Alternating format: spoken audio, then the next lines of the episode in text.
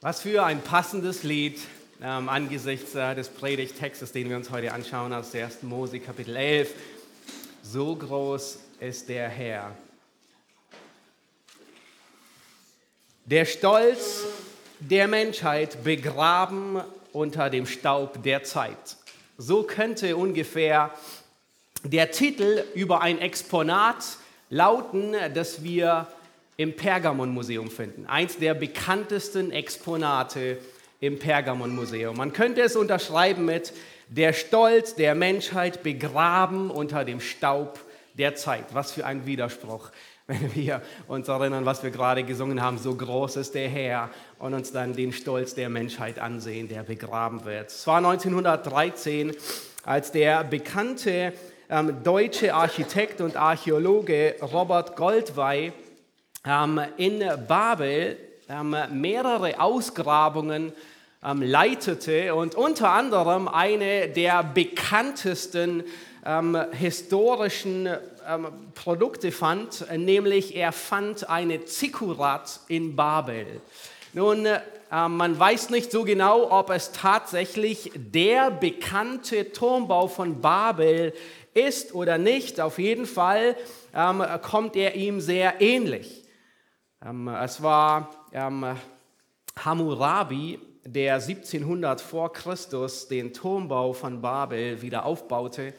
Nebukadnezar im nächsten Bild, da seht ihr einen, äh, einen Abdruck, also ein, ein, Bild aus dem Pergamon-Museum. Nebenan ist es äh, Nebukadnezar, ähm, der im 6. Jahrhundert vor Christus ähm, den sogenannten Turmbau von Babel ähm, erneuerte, renovierte und erweiterte.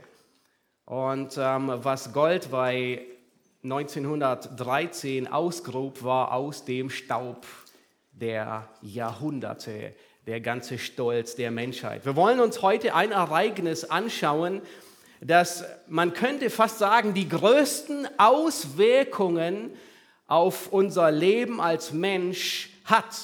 Habt ihr euch schon gefragt, warum wir so in so vielen Sprachen sprechen? Warum gibt es so viele Sprachen? Es gibt heute ungefähr 6.500 bis 7.000 Sprachen, ähm, die es gibt. Ja, woher kommen die alle? Warum so viele Sprachen? Die Ironie ist, der Mensch, er spricht eine Sprache und meistens weiß er gar nicht, woher sie kommt. Die darwinistische Wissenschaft, sie tappt im Dunkeln und ist ratlos, weil es keine Erklärung für so viele Sprachen gibt. Bis heute weiß man nicht, warum hat es, warum gibt es eine so große Anzahl von Sprachen. Nun, wir werden heute dem auf den Grund gehen und feststellen, dass es der Hohn Gottes über den Stolz des Menschen. Es ist der Hohn Gottes über die menschliche Arroganz. So lautet der Titel heute für die Predigt, Gottes Hohn über die menschliche Arroganz. Und ich möchte euch bitten, eure Bibeln mit mir gemeinsam aufzuschlagen, ähm, ausnahmsweise in 1. Mose 11, äh, nicht im 1. Petrusbrief. 1. Mose Kapitel 11. Ähm, wir lesen die ersten neun Verse und ähm, werden uns die menschliche Arroganz und den Hohn Gottes vor Augen halten. Und die ganze Erde hat eine einzige Sprache und dieselben Worte. Und es geschah, als sie nach Osten zogen, da fanden sie eine Ebene im Land Sinea und sie ließen sich dort nieder. Und sie sprachen zueinander, wohlan, lasst uns Ziegel streichen und sie feuerfest brennen und sie verwendeten Ziegel statt Steine und Asphalt statt Mörtel. Und sie sprachen, wohlan, lasst uns eine Stadt bauen und einen Turm, dessen Spitze bis an den Himmel reicht, dass wir uns einen Namen machen, damit wir ja nicht über die ganze Erde zerstreut werden da stieg der Herr herab, um die Stadt und den Turm anzusehen, den die Menschenkinder bauten. Und der Herr sprach, siehe, sie sind ein Volk und sie sprechen alle eine Sprache und dies ist erst der Anfang ihres Tuns. Und jetzt wird sie nichts davor zurückhalten, das zu tun, was sie sich vorgenommen haben. Wohlan, lasst uns hinabsteigen und dort ihre Sprache verwirren, damit keiner mehr die Sprache des anderen versteht. So zerstreute der Herr sie von dort über die ganze Erde und sie hörten auf, die Stadt zu bauen. Daher gab man ihr den Namen Babel, weil der Herr dort die Sprache der ganzen Erde verwirrte und sie von dort über die ganze Erde zerstreute.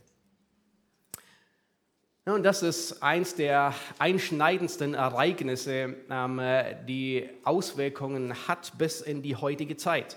Kapitel 10 in 1. Mose, Kapitel 10 beschreibt die Völkertafel, ja die Nachkommen Noahs, ähm, die sich, ähm, die, von denen die ganze Welt abstammt und in welche Regionen sie sich zerstreut haben. Kapitel 11, unser Text, er, er beschreibt, wie es zu dieser Zerstreuung gekommen ist und ab Kapitel 12 beginnt dann ähm, Mose mit der Geschichte von dem Volk zu berichten, durch das schlussendlich der Erretter kommen würde.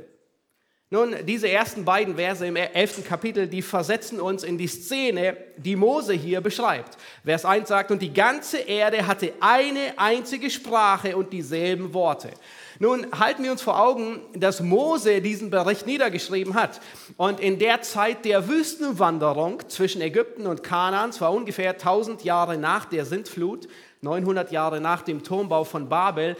Und was Mose tut, ist, er, er studiert einfach wie ein guter Bibelentdecker die Kultur und die Hintergründe. Selbst für ihn war es etwas Besonderes, dass die ganze Welt eine einzige Sprache hatte.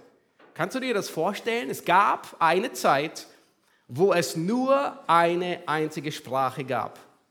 Boah, vielleicht äh, denken besonders die Schüler unter uns, was für, das war das Paradies auf Erden. Ja, keine Zeit, um, um verschwenden mit Englisch-Vokabeln, französische Grammatik oder russische Grammatik, je nachdem, welche Fremdsprache du lernst. Keine schlechten Noten in einer Fremdsprache und erst recht kein Ärger deswegen mit den Eltern.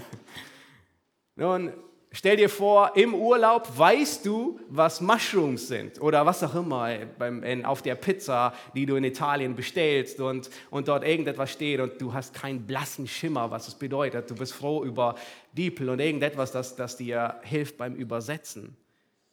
Nun stellt euch vor, es würde die Bibel schon immer in einer Sprache gegeben haben. Kein dunkles Mittelalter, wo die meisten Menschen sitzen und Latein zuhören in einer Sprache, die sie nie gelernt haben. Sie konnten nicht verstehen, was die Bibel sagt. Keine mühsamen Übersetzungsarbeiten.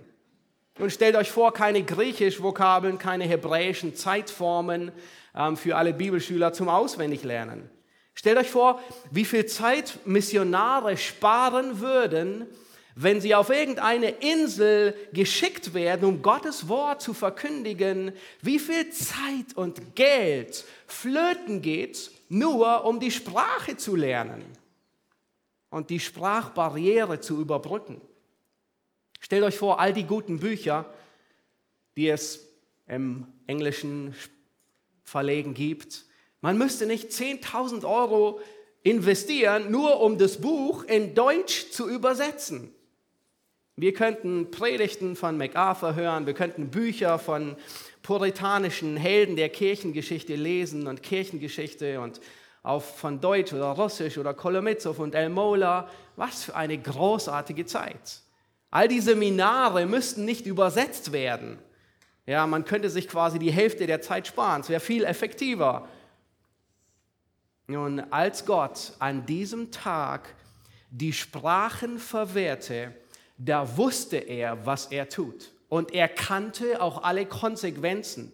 Er hatte alle Konsequenzen, die damit einhergehen, noch viel mehr, wie wir uns das vorstellen, vor Augen. Er dachte auch an die Leute, die Latein nicht verstehen und im Mittelalter eine Predigt hören auf Latein und keinen blassen Schimmer haben. Gott wusste es. Das Ausmaß des Gerichtes entspricht immer dem Ausmaß der Sünde. Nun, was auch immer sich hier angebahnt hat und aufgrund dessen Gott so sehr richtet, es muss so bedrohlich, es muss so gravierend gewesen sein, dass Gott beschließt, auf diese harte Weise ins Weltgeschehen einzugreifen. Und Vers 2 beschreibt diese Szene. Und es geschah, als sie nach Osten zogen, da fanden sie eine Ebene im Land Sinia und sie ließen sich dort nieder. Nun sind ungefähr 100 Jahre seit der Sintflut vergangen. Noah, Sem, Ham und Japhet ähm, die sind immer noch am Leben. Wahrscheinlich Noah auch noch, aber auf jeden Fall seine Söhne. Sem, er lebt sogar so lange bis in die Zeit von Abraham, Isaac und Jakob hinein. Ja, wenn ihr eine Studienbibel habt, könnt ihr das nachschauen in der Zeitleiste. Das heißt, diese Überlebenden des Gerichtes Gottes, der Sintflut, die sind noch am Leben, aber die Gesellschaft, in der sie leben, die hört überhaupt nicht mehr auf sie. Es sind gerade 100 Jahre vergangen zwischen der Sintflut und der Zeit, die Mose hier beschreibt. Die Menschheit vermehrt sich, das war der Plan Gottes. Ja, das trifft zu. In 1. Mose 9 sagt Gott, seid fruchtbar, mehrt euch, breitet euch aus auf der Erde, dass ihr zahlreich werdet. Vom Gebirge Ararat, wo die, wo die Arche gelandet ist, da ziehen sie weiter nach Osten und sie finden dort eine große und eine besonders fruchtbare Ebene im Land Sinia. Es wird auch der Levant genannt oder ähm, der fruchtbare Halbmond. Ja, das ist das Gebiet zwischen Euphrat und Tigris das Gebiet der Sumerer, Mesopotamien, Ur, Babel, Ninive, der heutige Irak, ja, all das ist ähm, in diesem äh, äh, Gebiet. Das ist heute das Gebiet zwischen Basra und Bagdad. Und hier siedelt sich die ganze Menschheit an. Und dann schaut euch an, ab Vers 3 beginnt Mose in der wörtlichen Rede. Das heißt, er sagt etwas, was die Leute damals gesagt haben. Das heißt, wenn ein Erzähltext auf, wenn, du in einem Erzähltext auf wörtliche Rede stößt, dann halte immer inne und pass auf, was kommt. Denn der Schreiber, der will etwas, dein Augenmerk auf etwas lenken. Mose, er verwendet hier die wörtliche Rede, um etwas Bestimmtes hervorzuheben, nämlich das Vorhaben und die Motive. Schau dir Vers 3 und Vers 4 an. Und sie sprachen, also die Menschen ähm, sprachen, zueinander, wohlan, lasst uns Ziegel streichen und sie feuerfest brennen und sie verwendeten Ziegel statt Steine und Asphalt statt Mörtel.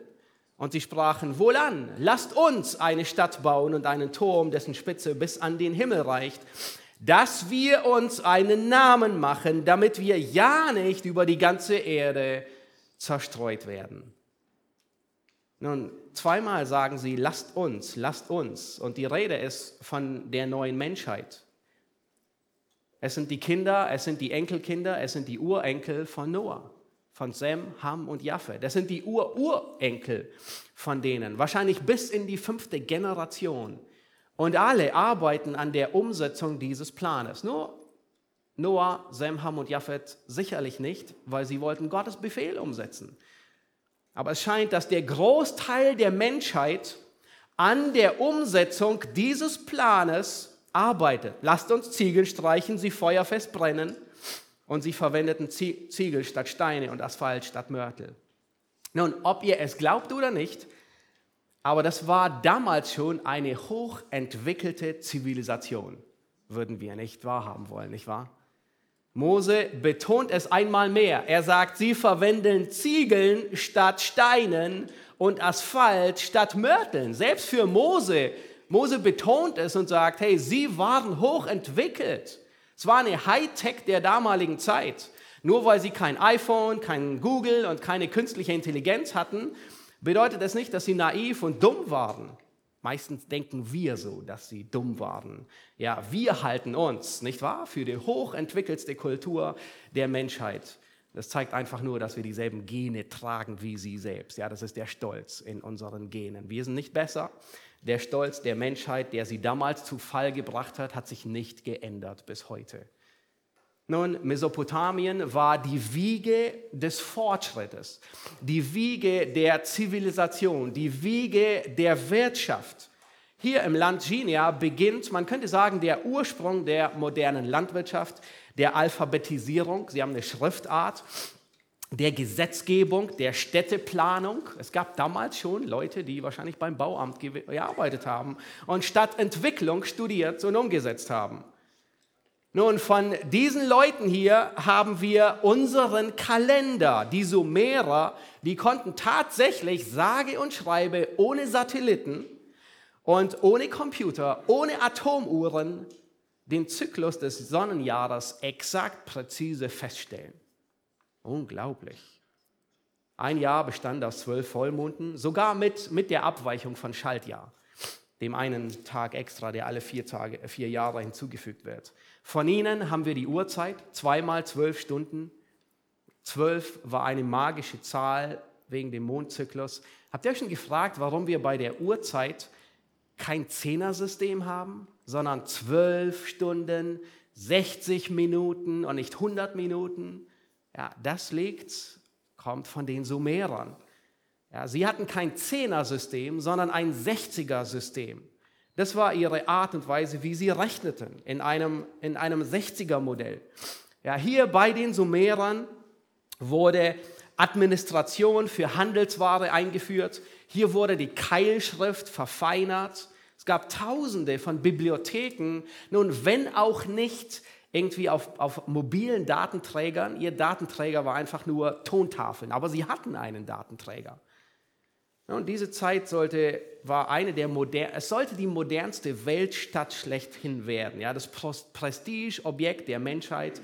Der gesamte Fortschritt steckte in dieser Stadtplanung. Und wie konnte es auch anders sein? Weil der Mensch ist im Ebenbild Gottes geschaffen. Und ähm, er sollte sich, der Mensch sollte sich die Erde nutzbar machen. Ja, das heißt, Fortschritt, Wissenschaft und Entwicklung ist nichts Verkehrtes.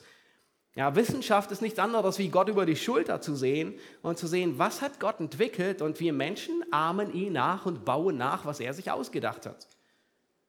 Das große Problem war, dass dieser Fortschritt die Menschheit nicht näher zu Gott führte, sondern sie weiter weg von Gott führte.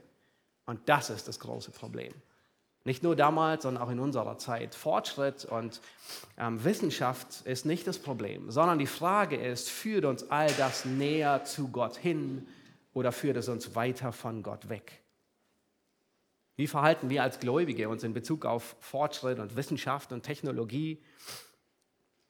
Nun sollen wir alles über Bord werfen und wie Amish kein Strom, keine Technologie, keine Handys, nichts haben, alles abschaffen. Nun, Stolz und Selbstsucht ist auch ihnen in die Wiege gelegt. Nein, es gibt drei Möglichkeiten. Entweder die Wissenschaft, sie bestätigt den biblischen Bericht, oder die Wissenschaft, sie hat noch nicht alle Fakten da auf dem Tisch und kann keine Aussage treffen, oder die Wissenschaft unterdrückt die Wahrheit, um etwas zu verbergen. Deswegen brauchen wir keine Angst haben vor Wissenschaft. Ähm, dass Wissenschaft verheimlicht, sollte nichts Neues sein. Jedes Jahr wird ein Skandal nach dem anderen aufgedeckt, wo immer wieder gesagt wird, es wurde etwas verheimlicht, es wurde etwas unterschlagen. Vielleicht habt ihr es auch gesehen, erst die letzten Tage die neuesten Schlagzeilen vom EU-Parlament. Wieder wurde jemand festgenommen, weil etwas, weil die Wahrheit unterschlagen würde. Wem kann man noch trauen? Ja, wie weit können wir der Wissenschaft trauen? Nun, wir können der Wissenschaft bis zur nächsten Studie trauen, weil die nächste Studie wird alles wieder über Bord werfen. Aber es gibt etwas, dem wir wirklich vertrauen können, das sich nicht geändert hat. Und das ist Gottes Wort. Ja, die Wahrheit, sie braucht kein Update, sie braucht keine ähm, Erneuerung, sie muss nicht verbessert werden. Die Bibel hat ihre Überlegenheit schon immer bewiesen, auch in Bezug auf die Wissenschaft. Vielleicht habt ihr es auch schon gehört. Ja, man hat der Bibel häufig vorgeworfen, sie irrt sich, weil der Hase als Wiederkäuer angesehen wird. Dreieinhalbtausend Jahre glaubte man, dass die Bibel sich geirrt hat. Bis dann 1882 der französische Tierarzt das erste Mal festgestellt hat, dass der Hase doch ein Wiederkäuer ist. Unglaublich, nicht wahr? Die Wissenschaft hat entdeckt, was die Bibel schon dreieinhalbtausend Jahre sagt. Oder das Licht. Hiob 38, Vers 24 spricht von dem Licht, das einen Weg zurücklegt. Und bis Sir Isaac Newton 1643 bis 1727 glaubte die Wissenschaft immer, dass Licht ein Zustand sei. Und die Wissenschaft hat sich auch geehrt bis dahin. Und sie wird sich noch irren, alle paar Jahre. Oder die Erde sei eine Scheibe. Jahrhundertelang wurde der Bibel vorgeworfen, die Erde sei eine Scheibe, weil das die Sichtweise war, die im Mittelalter gelehrt wurde. Aber selbst Hiob 2000 vor Christus, er sagt, dass Gott die Erde über dem Nichts aufgehängt hat. Das war unvorstellbar. So etwas gab es gar nicht. Ja. Gottes Wort können wir wirklich vertrauen. Nun, wer ist der Anführer hier in Babel? Ähm, Kapitel 11 sagt uns nicht explizit, ähm, aber alles deutet darauf hin, dass Nimrod ähm, der, der, derjenige war, der hier alles ins Rollen gebracht hatte. Er wird in Kapitel 10 erwähnt, in Vers 8, da heißt es, äh, Kusch zeugte Nimrod, das war der erste, und hört zu, wie er genannt wird, Gewalthaber auf Erden. Und der Anfang seines Königreiches war Babel. Sehr wahrscheinlich war er derjenige, der hier diese, diesen, äh, diesen, diese Rebellion, diese ganze Bewegung gegen Gott ins Rollen brachte.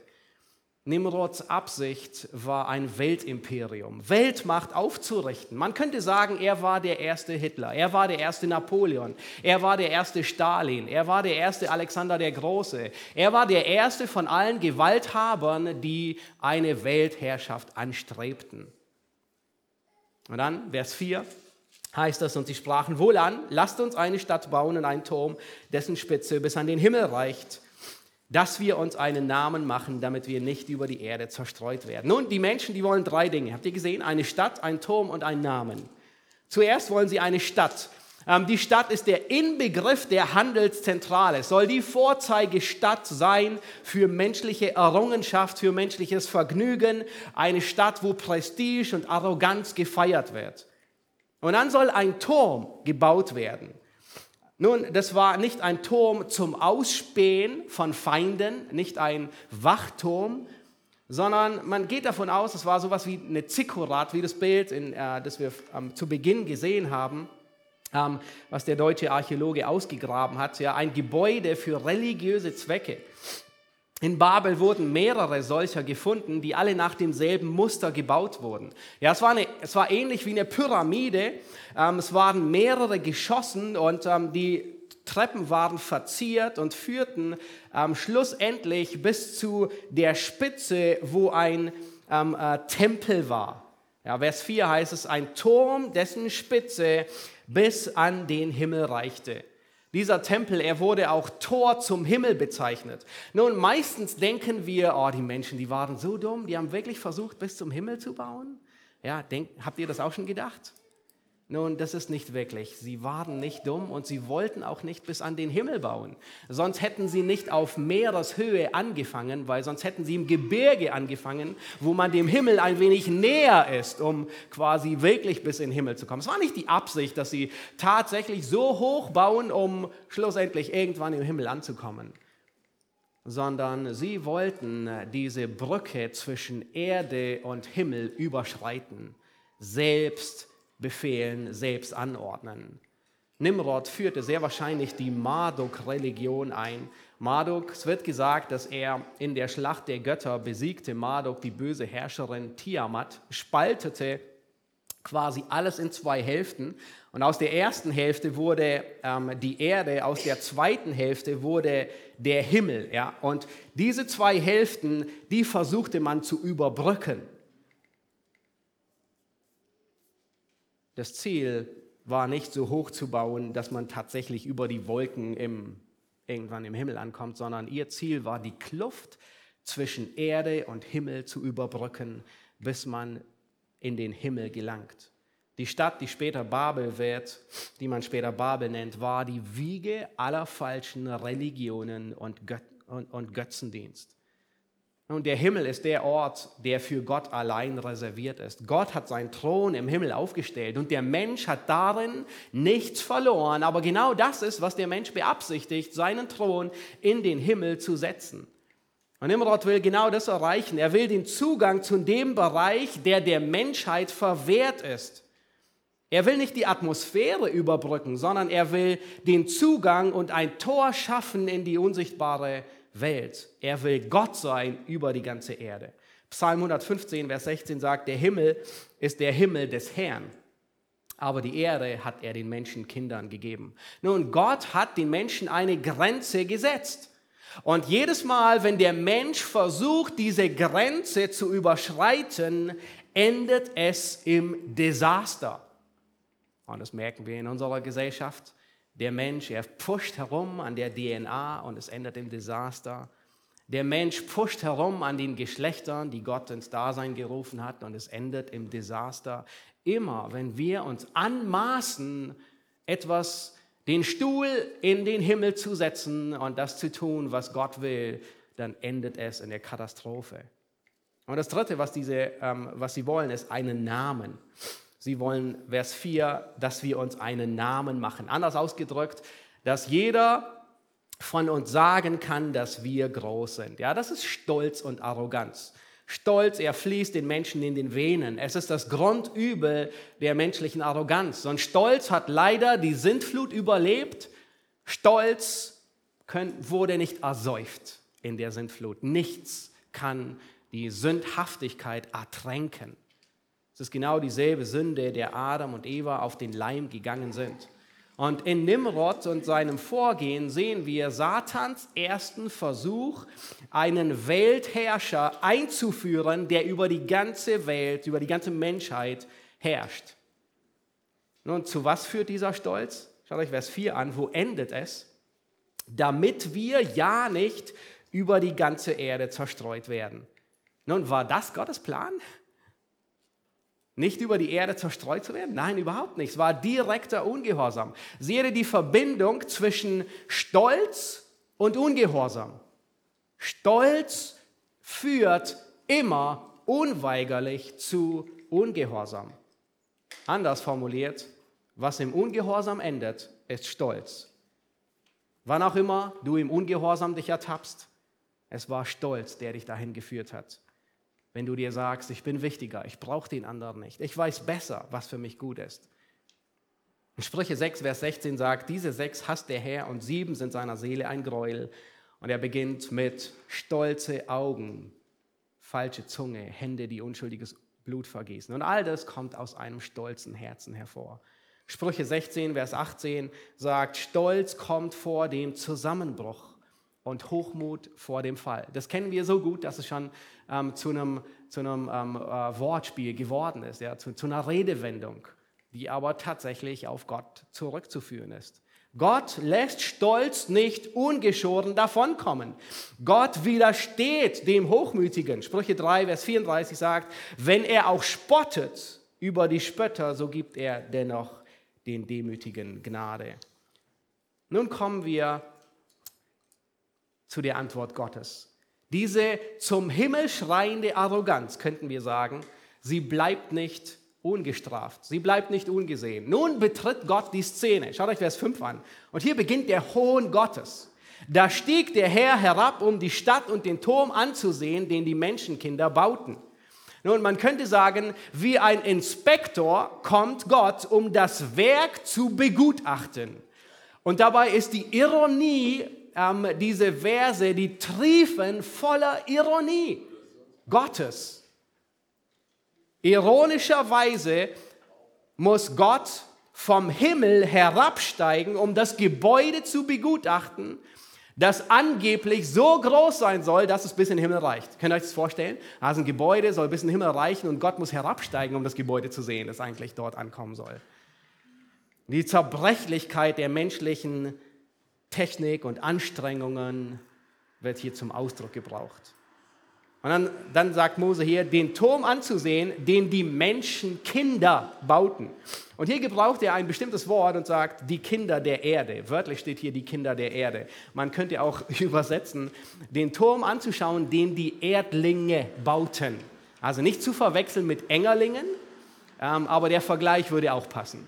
Ähm, Erdlinge, ja, was für eine Ironie. Nun achtet auf den folgenden Text. Wir haben gesehen, zweimal sprachen sie. Sie sprachen und sie sprachen. Und ab jetzt heißt es, der Herr sprach. Vers 6. Und der Herr sprach, siehe, sie sind ein Volk und sie sprechen eine Sprache. Und dies ist erst der Anfang ihres Tuns. Und jetzt wird sie nichts davor zurückhalten, das zu tun, was sie sich vorgenommen haben. Nun folgt der Hohn Gottes. Bis jetzt haben zweimal die Menschen gesprochen.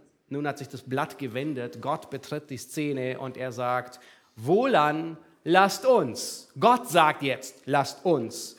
Und er sagt, hinabsteigen, Vers 7, und dort ihre Sprache verwirren, damit keiner mehr die Sprache des anderen versteht. Nun, was hier geschieht, ist, was Psalm 2 zum Ausdruck bringt. Wir haben ihn in der Schriftlesung nun vor einigen Monaten ähm, gelesen. Er beginnt mit, warum toben die Heiden und ersinnen die Völker Nichtiges? Die, Könige, die Könige der Erde lehnen sich auf gegen die Fürsten, die Fürsten verabreden sich gegen den Herrn und gegen seinen Gesalbten. Lass uns ihre Bande zerreißen und ihre Fesseln von uns werfen. Das ist, was die, was die Gottlosen sagen, die Heiden. Und dann heißt es in Psalm 2, Vers 4, der im Himmel thront, lacht. Der Herr spottet über sie. Ja. Eine Rebellion gegen Gott. Könnt ihr euch sowas vorstellen? Eine Rebellion gegen Gott anzuzetteln? Das ist so lächerlich, als würde jemand versuchen, mit einem Zahnstocher den amerikanischen Präsidenten umzubringen. Nun, gegen Gott in die Rebellion ist so lächerlich, dass man, dass man gar nicht wagt, darüber nachzudenken. Der im Himmel thront, lacht, der Herr spottet über sie. Nun, bevor wir uns ansehen, wie Gott der menschlichen Arroganz begegnet, wollen wir uns ein Augenmerk darauf richten, auf warum straft Gott sie eigentlich? Warum straft er so hart? Das Gericht ist so schwer. Ja, das, wir haben gesehen, dass das Ausmaß des Gerichtes immer dem Ausmaß der Sünde entspricht. Ja, dass die, die Folgen der Sprachverwirrung bis heute sind gravierend. Aber warum? Was straft Gott? Bestraft er Nimrod? Bestraft er die Menschen wegen der Stadt oder dem Turm? Schaut euch Vers 6 an. Und der Herr sprach, siehe, sie sind ein Volk und sie sprechen alle eine Sprache. Dies ist erst der Anfang ihres Tuns. Und jetzt kommt's. Und jetzt wird sie nichts davor zurückhalten, das zu tun, was sie sich vorgenommen haben. Nun, wenn es die Sprachverwirrung nicht gegeben hätte, dann wäre der Fortschritt schon viel früher da gewesen. Man könnte sagen, ähm, Jesus hätte vielleicht mit einem iPhone telefoniert, hätte es die Sprachverwirrung nie gegeben. Ja, vielleicht wäre Paulus mit dem Flugzeug gereist und geflogen von Athen nach Korinth oder wo auch immer hin. Ähm, Wäre gut möglich gewesen, dass Paulus keine Briefe mehr von Hand geschrieben hätte, sondern E-Mails geschrieben hätte an die Gemeinde in Korinth oder wie auch immer. Nun, war es das, was Gott ausbremsen wollte? Wollte Gott einfach den Fortschritt ausbremsen? Nein. Gott hat nichts gegen Technik, er hat nichts gegen Fortschritt, er hat nichts gegen Technologie. Aber Vers 6 macht es deutlich. Er sagt, das ist erst der Anfang, jetzt wird sie nichts davor zurückhalten, das zu tun, was sie sich vorgenommen haben. Gott bestraft die Menschen nicht für den Turmbau, auch nicht für ihren Ungehorsam, obwohl er das hätte tun können und sollen, sondern seine Befürchtung gilt der Zukunft. Er sagt, dies ist erst der Anfang von all dem, was sie sich vornehmen zu tun. Welches tun? Schlussendlich die Rebellion gegen Gott.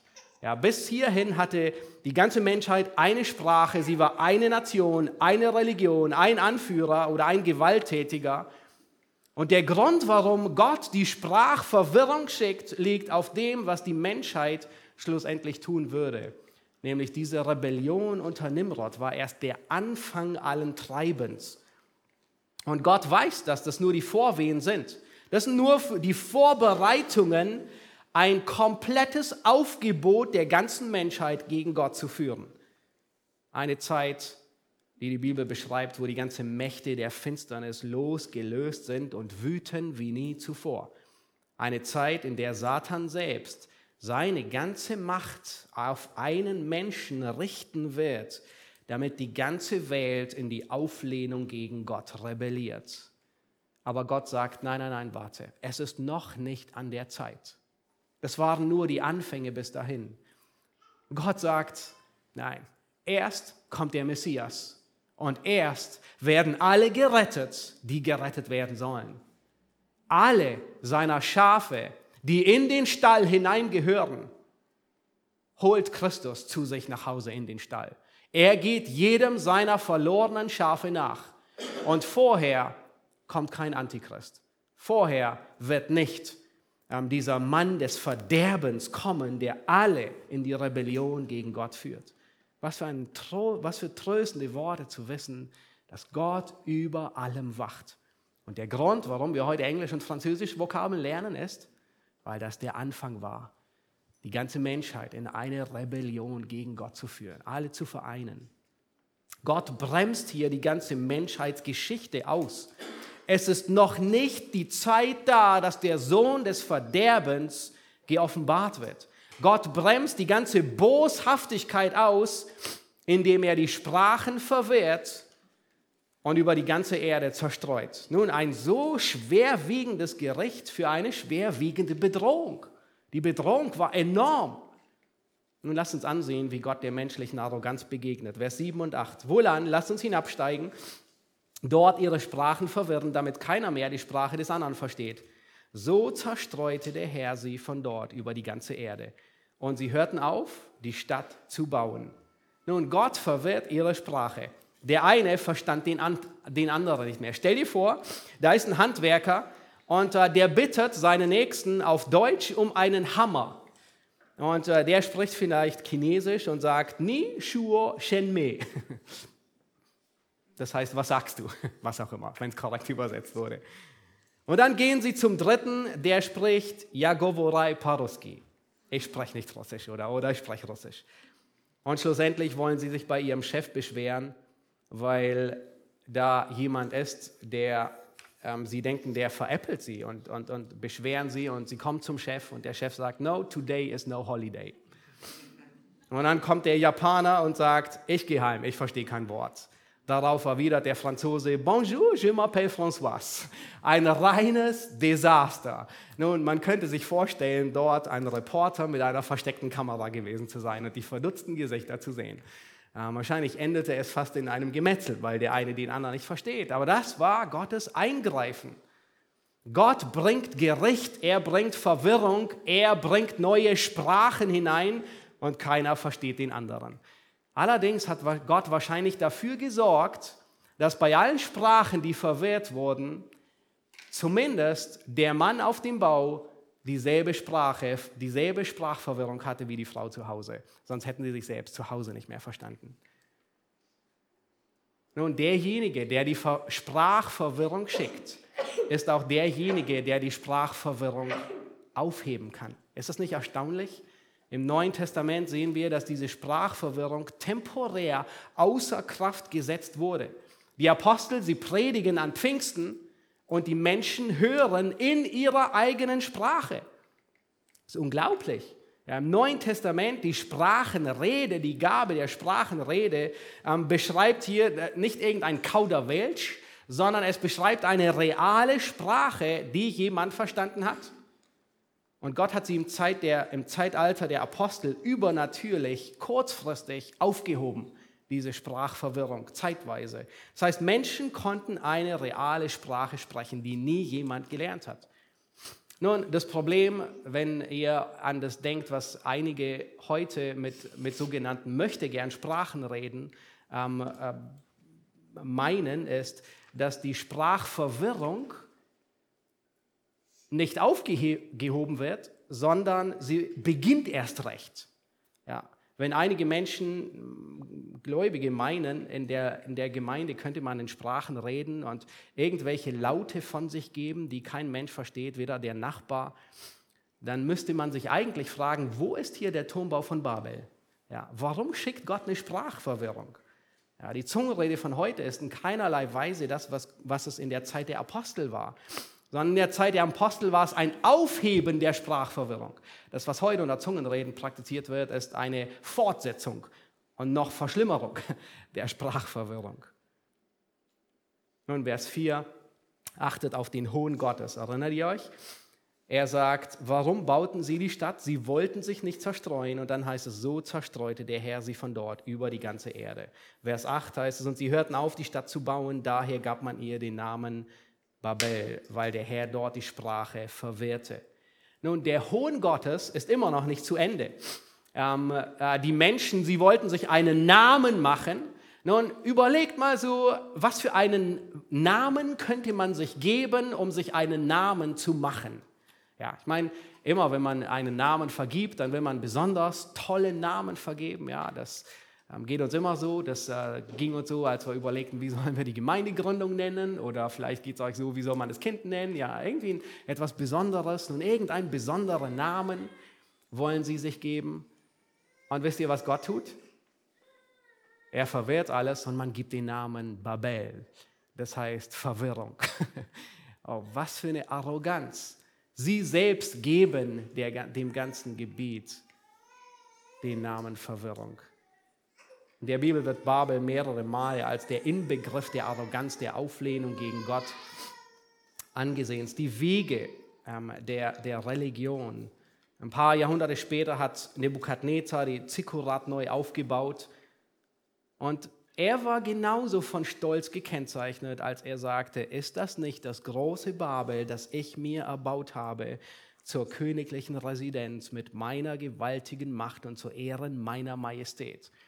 Nun, wir würden meinen, eigentlich müsste ein Blitz vom Himmel kommen, aber der Blitz vom Himmel, der kam erst ein Jahr später, als sein Verstand ihn verließ. Das war der Blitz vom Himmel, als Gott ihn seiner eigenen Weisheit übergab.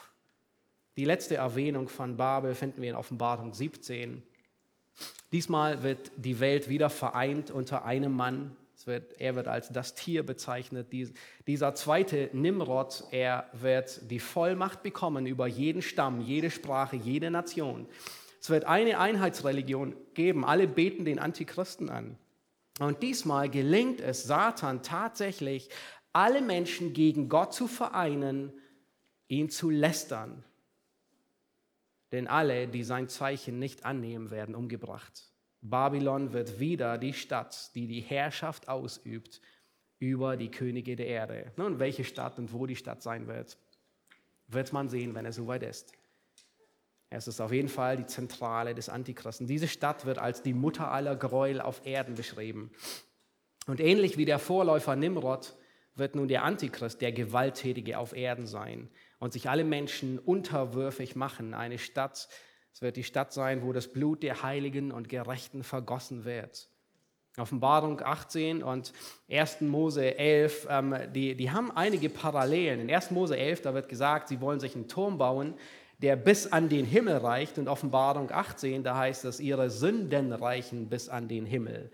Und Gott hat ihre Ungerechtigkeit gedacht. Und dann, und dann kommt das Gericht Gottes über die Stadt. Nicht sofort, aber es kommt in einer Stunde und wird alles vernichten. Den ganzen Wohlstand, die Kunst, die Unterhaltung.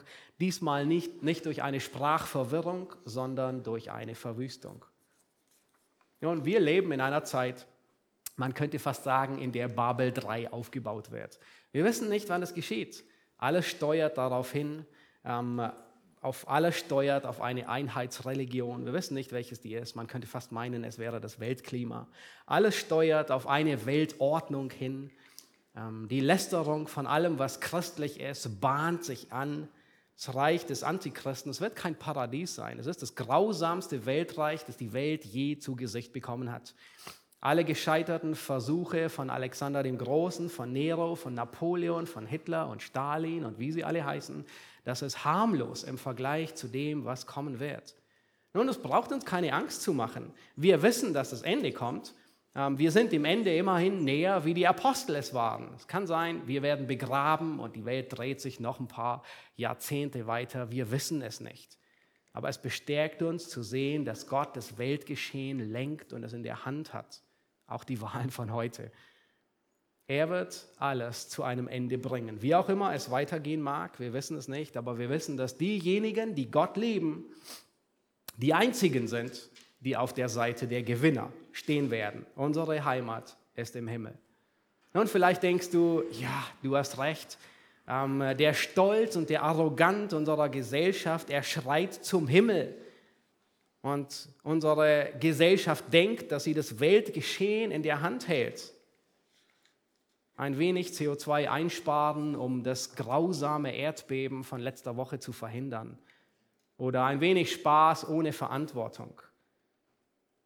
Und es ist offensichtlich, dass die Gesellschaft, in der wir leben und die Welt, in der wir leben, ähm, dekadent ist und, und abwärts geht. Und mittlerweile ist eine ähm, neue KI ähm, so ins Dasein gekommen, ja, ähm, äh, künstliche Intelligenz. Und äh, da hat jemand sich den Spaß erlaubt, ähm, diese künstliche Intelligenz zu testen ähm, und einfach ein paar auf knifflige Fragen, so die heute in unserer Gesellschaft hochkommen. Und äh, eine Frage war, ähm, was ist eine Frau? Und die Antwort der künstlichen Intelligenz war, und das macht einfach nur deutlich, dass die künstliche Intelligenz nicht wirklich intelligent ist, natürlich ist sie, aber einfach das, die, die Haltung, die, das, das Denken der Programmierer weitergibt. Die Antwort war, es ist eine Person, die sich feminin fühlt. Das war die Antwort auf die Frau. Und Ben Shapiro hat dann den Spaß ein bisschen weiter gedreht und hat äh, die künstliche Intelligenz gefragt, kann ein Mann eine Frau sein? Und die künstliche Intelligenz antwortete, ähm, ja, es kann so sein, wenn sie sich so fühlt. Nun, das ist einer der, der größten Irrsinne der Welt. Ja, stell dir vor, du stellst die Frage, kann ein Vogel ein Hund sein? Und man sagt, ja, wenn der Vogel sich so fühlt, auf jeden Fall. Nun, das ist Widerspruch in sich selbst. Aber das, ist, das zeigt einfach nur den Verfall unserer Gesellschaft auf. Und der Hohn Gottes ist, er gibt sie selbst ihrer Weisheit dahin. Der Hohn Gottes, das ist, was Römer 1 ist. Er, Gott überlässt die Menschheit der eigenen Weisheit. Und es endet im Desaster. hey, wir sind wir sind da, um ein helles Licht zu sein, um Zeugen zu sein. Wir wissen nicht, wo wir sind. Es könnte sein, es trifft uns das Begebnis wie, wie Jona. Und unser Auftrag ist, einer gottlosen Gesellschaft zu verkündigen, dass ihr Ende da ist, dass Gott Gericht üben wird. Und das war, was Gott tut. Und Jona hat einfach nur verkündigt und ist treu geblieben, ist Gottes Wort treu geblieben. Und siehe da, eine gottlose Gesellschaft sehr wahrscheinlich schlimmer wie die heutige, hat Buße getan und ist umgekehrt. Und das haben wir gesehen. Das haben wir gesehen, als Deutschland in Schutt und Asche lag und Deutschland sich zurückgewendet hat. Wohin? Zu Gott. Dass Gott sogar in die Verfassung hineingekommen ist. Und was ist geschehen? Gott hat Gnade geschenkt. Großer Segen. Nun, nicht zwingend immer Rettung auf vielerlei Weise, aber viele wurden auch gerettet. Und das ist, was so deutlich macht, ist, wenn wir uns demütigen vor Gott, dann gibt er Gnade. Nineveh, einer assyrischen Gesellschaft, einer deutschen Gesellschaft, die am Boden in Schutt und Asche lag, aber sie sich bewusst zu Gott gewandt hat. Aber diejenigen, die sich entfernen von Gott, auf die wartet nur gerecht. Und in Nahum geht es weiter. 140 Jahre nach 140 Jahre nachdem Jona gepredigt hatte, sagt Gott zu Nahum, der Herr ist langsam zum Zorn, aber von großer Kraft und er lässt nichts ungestraft. Und dann beginnt er, das Gericht über Ninive anzukündigen. Wer kann bestehen vor seinem Grimm und wer widersteht der Glut seines Zorns? Sein Grimm ergießt sich wie ein Feuer. Gott ist langsam zum Zorn. Aber es kommt ein Zeitpunkt, wo Gott seinen Zorn ausgießen wird. Und dieser Hohn Gottes, der gipfelt nicht nur darin, dass Gott sich lustig macht, der gipfelt nicht nur darin, dass Gott sie sich selbst dahin gibt und sagt, macht doch einfach mal und, und, und wir sehen, wie weit ihr mit eurer Weisheit kommt, sondern der Hohn Gottes, er gipfelt schlussendlich in seinem Zorngericht.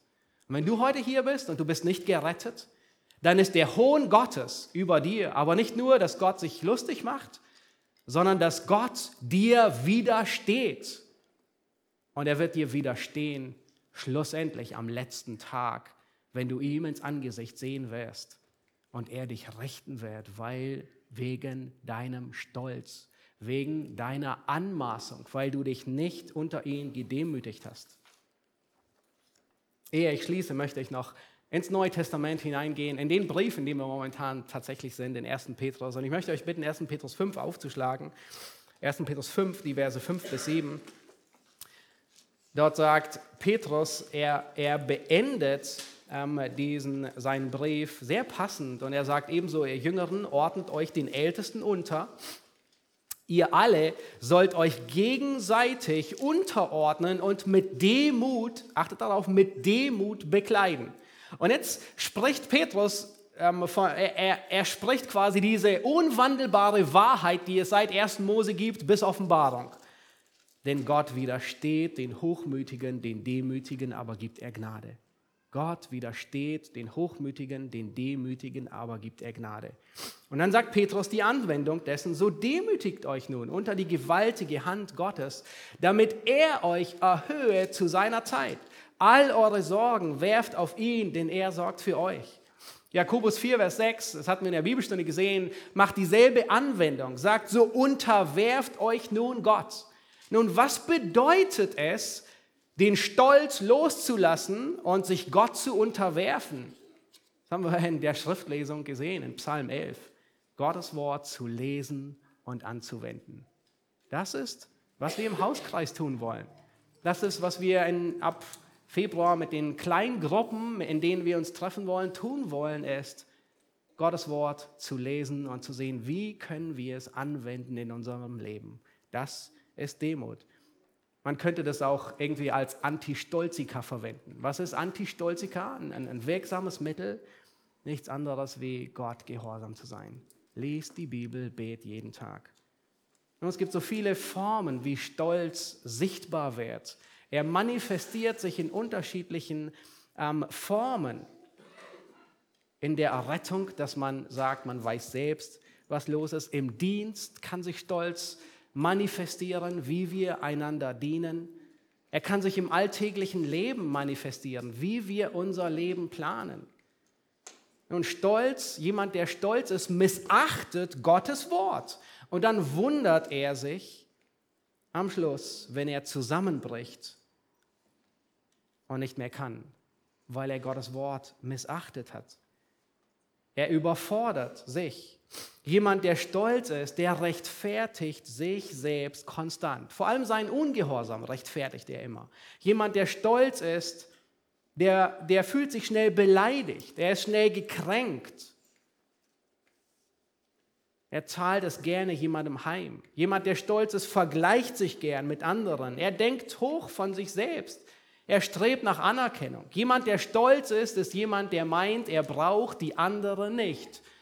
Er braucht auch keine Gemeinde. Ähm, er braucht auch keine anderen Gläubigen in seinem Leben, die ihm helfen, den Lebensweg zu gehen.